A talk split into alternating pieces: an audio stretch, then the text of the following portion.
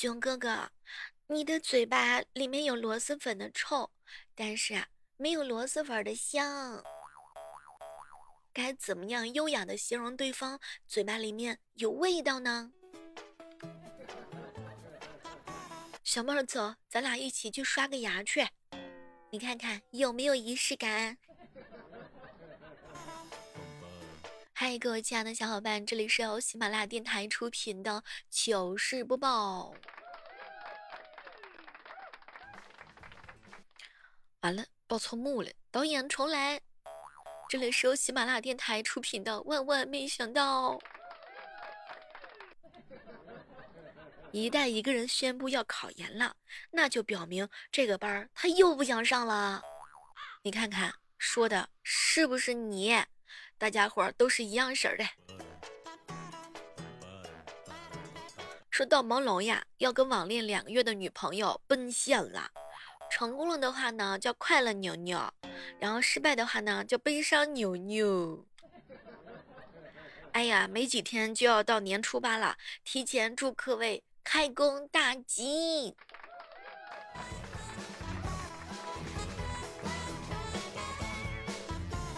好朋友跟我说：“小妹儿啊，哪有什么寸金难买寸光阴？老板一百块钱就能买我八个小时啊！”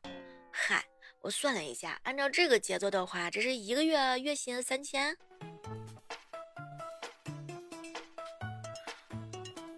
乖乖，你不要。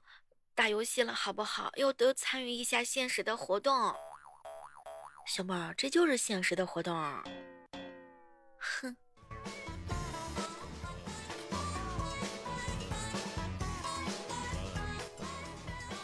这两天不是在网上有一个这样的信息嘛？说有一哥们儿完了之后跑外卖，他挣了多少呢？挣了将近一百多万。当时看了这个信息之后，我想赶紧买个电动车，走，兄弟们，咱们一起去拍外卖。你说这个外卖小哥火了之后的话，是不是也是说明外卖这个行业竞争压力也越来越卷了？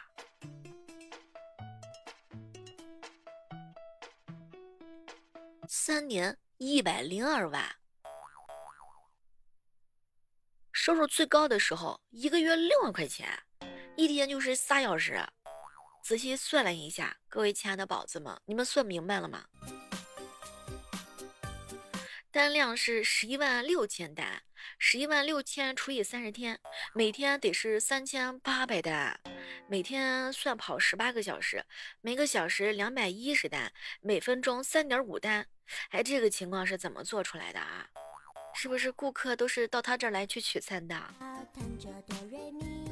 不过呢，他肯定是没有撒谎的。据说他可是美团连续三年排名全国第一的骑手。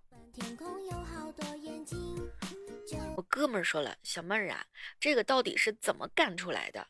一百八十六单得干一千八百六十分钟，一天才一千四百四十分钟，他到底是怎么干成功的？其实我也是挺好奇的，这问题困扰我很久了，因为我也想挣大钱儿。好朋友说了，小妹儿，这是不是年底缺骑手了？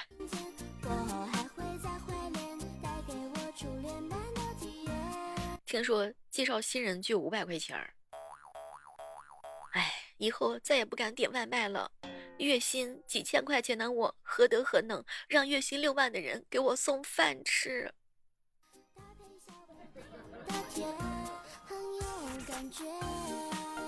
一哥们儿说：“嗨。”这个消息的话呢，让我充分的相信了一下，努力有时候是多么的重要，努力吹牛更加重要。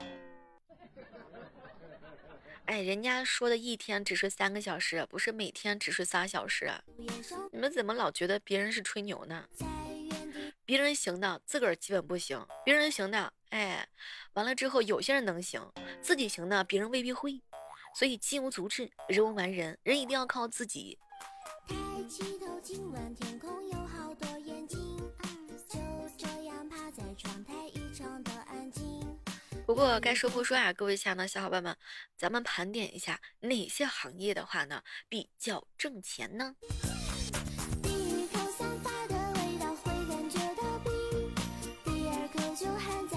一起来探讨一下这个相对来说大家非常感兴趣的一个话题。新兴行业有哪些是非常不错的呢？欢迎正在收听节目的小伙伴，跟我们一起来分享一下。听说啊，现在空巢青年人工作节奏比较快，生活压力比较大，交际圈子呢难以拓展，所以孤独呢成为了一个常态，也让孤独经济啊迅速的成型。据相关机构说了，咱们中国目前独居人口占比百分之十六，这也就是说有大量的衍生孤独经济时差，比如说一人居一人食啊，然后独居生活呀，想想看啊，这个陪伴经济还是比较火的。例如说宠物行业。对于很多小伙伴来说的话呢，宠物行业的话，不仅仅呢，它是一个新兴的行业，而且的话呢，还是一个朝阳行业。为啥呢？你想啊，很多年轻人他特别的孤单，这个宠物对于他们来讲，不仅仅是一个玩伴，更是一种精神的寄托。据说宠物减肥师薪资水平一个月一万左右，宠物入殓师一个月将近一万块钱左右。狗粮品鉴师一个月大概就是一万到七万左右，这个七万是啥水平啊？倒是挺好奇。这个陪伴师的行业的话呢，也是分为叫做线上陪伴、线下陪伴两种，形式上呢也是五花八门的，甚至呢是千奇百怪的。线上陪伴主要是指，比如说陪聊天啊，陪玩游戏呀，陪考试，还有监督服务、晚安或者说是叫醒服务。线下陪伴的话，主要就是陪看电影、陪吃饭、陪嫁、陪诊和陪购物。据说陪购师的话，一个小时两百到五百块钱收费不等；陪诊师呢，一天是两百到六百；游戏陪玩，据说一个小时是三十块钱到一百。另外，除此呢，还有一些闲置经济哈，不知道各位亲爱的小伙伴们，大家平时的时候有没有注意到，有一些临期食品的行业焕发了生机呀？据说呢，有很多小店铺哎经营着这样一个生意。当然，还有露营经济，引领二零二三年旅游业的新风口。三万亿户外露营产业规模还是比较大的，预计呢到二零二五年，户外行业规模将会达到两千四百一十亿元。比如说这个营地选址啊、建设和经营啊、旅游车呀、帐篷呀、服装用品等等设备的生产，还有就是吃住游购娱乐这些个啊，那也是有着可以深挖的潜力。据说有些地方呢，管家啊，这个相关岗业月薪是超过一万块钱的。还有一点的话呢，是跟我们人人息息相关的，那就是养生经济啊。这个三十五岁的年轻人比例是比较高的。那么在这个时候的话呢，大家伙儿呢越来越注重养生了。不知道在你们城市有没有燕窝呀，还有这个艾灸仪呀、气泵按摩仪、泡脚桶，哎，这些这个销售指数是不是也在同步上升？现在线下有很多的养生奶茶店也是非常的火的。当然，还有一点就是睡眠经济，每个人都得睡觉嘛，而且是根据不同的消费需求，睡眠经济的话也会有很多，比如说器械类的、保健类的，还有服务类的。当然，像一些高薪酬的工作，还有就是数据科学家。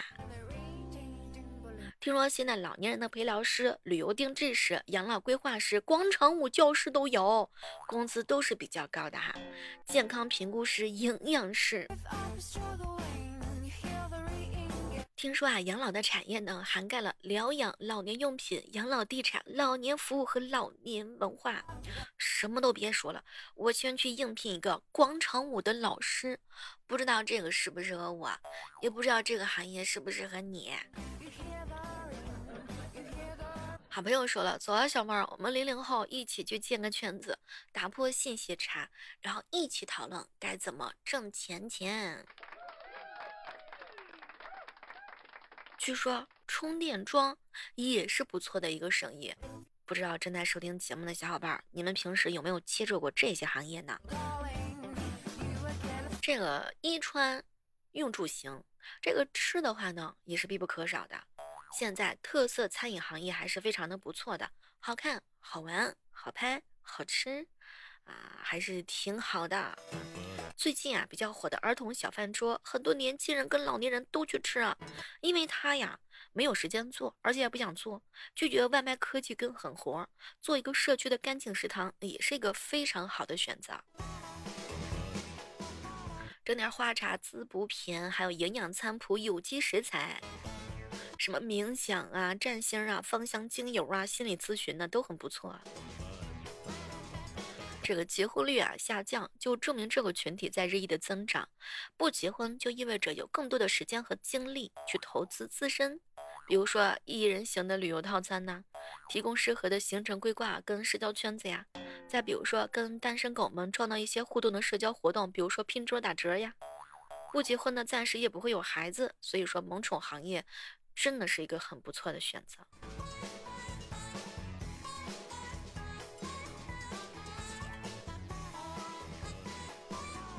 好朋友跟我说：“小妹儿啊，我就想知道知道什么行业能够躺着挣钱。”哼，嗯，房东嘛，除了房东以外，还有哪些行业呢？说开会的时候呀，一个姐妹突然之间打了一个喷嚏，抬头发现鼻涕飙到前面男生的后背上了，但这个男的并没有察觉，于是呢，这姐妹就偷偷的想把它擦掉，刚把手给伸上去，旁边的女生就发现了，就喊：“你这个人怎么把鼻涕抹人家身上呢？”完了完了完了，好恶心啊！说一个人说的话，如果百分之九十以上是废话，他就快乐。废话不足百分之五十，叫快乐感不足。在交流当中，没有太强目的性的语言更容易让人亲近。所以每天我们都在找的幸福人是什么样的呢？就是一个愿意听你说废话的人。完了完了，我觉得我就是这样的人啊！每天都有好多人过来听我讲废话。每天早上的八点和晚上的八点，我都是在喜马拉雅同步直播的哟。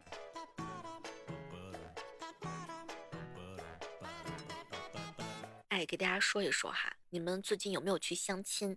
说女人相亲是怎么试探男生的呢？大家伙一定要拿笔记记好。比如说第一条，今天我们 A A 吃吧。哎，同意 A A 必定是小气鬼，直接 pass。今天白菜又涨价了吧？说对白菜涨价敏感的话呢，也要注意了。你每个月房租多少钱？这句话可以试探出来对方月薪多少，有没有房子。那个，我们放假的时候去自驾游吧。这样的回答可能是探出对方有没有车。所以说我跟你们讲，兄弟们一定要小心这些问题。这不相亲个上百次都不会有这种深刻的体会。小妹小妹儿，保持好的身材的方式，除了合理的饮食加运动之外，还有其他好的方法吗？请你降低一下自个对于好身材的定义标准。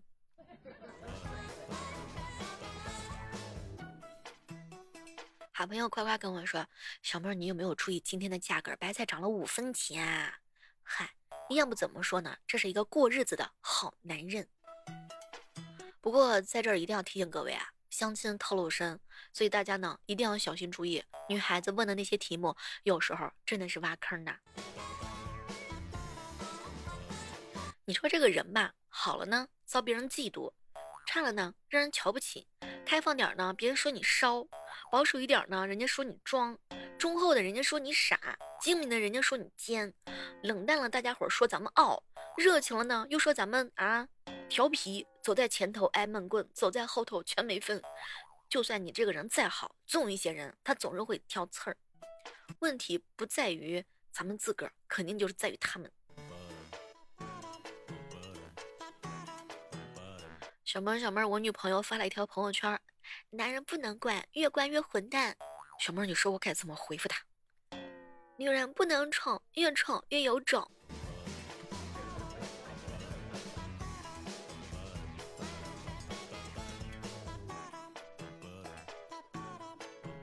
如何文绉绉的说一个人长得难看呢？此言差矣。那脸上如果都是坑呢？言之凿凿，那形容一个人脸大呢？大言不惭，丑的把人吓跑呢？一言既出，驷马难归。那如果说人的脸长得太胖呢？厚颜无耻啊！厚就是那个厚度的那个厚。前两天去买口红的时候啊，推销员很羡慕的夸我：“您唇部皮肤真好，特别水嫩。你看我的嘴都起皮了，请问你是怎么保养的呀？”我当时忍住了笑，哎，都是等起点皮儿之后，把起的皮儿都撕掉啊。你看嫩的都已经见血了吧？嗨，你还真别说呢，人家就已经不理我了。哎，太难了。好了，以上呢就是我们今天的万万没想到。喜欢小妹儿的话，千万不要忘记把你的月票统统送给小妹儿哟。好了，我们喜马拉雅直播见吧，拜拜。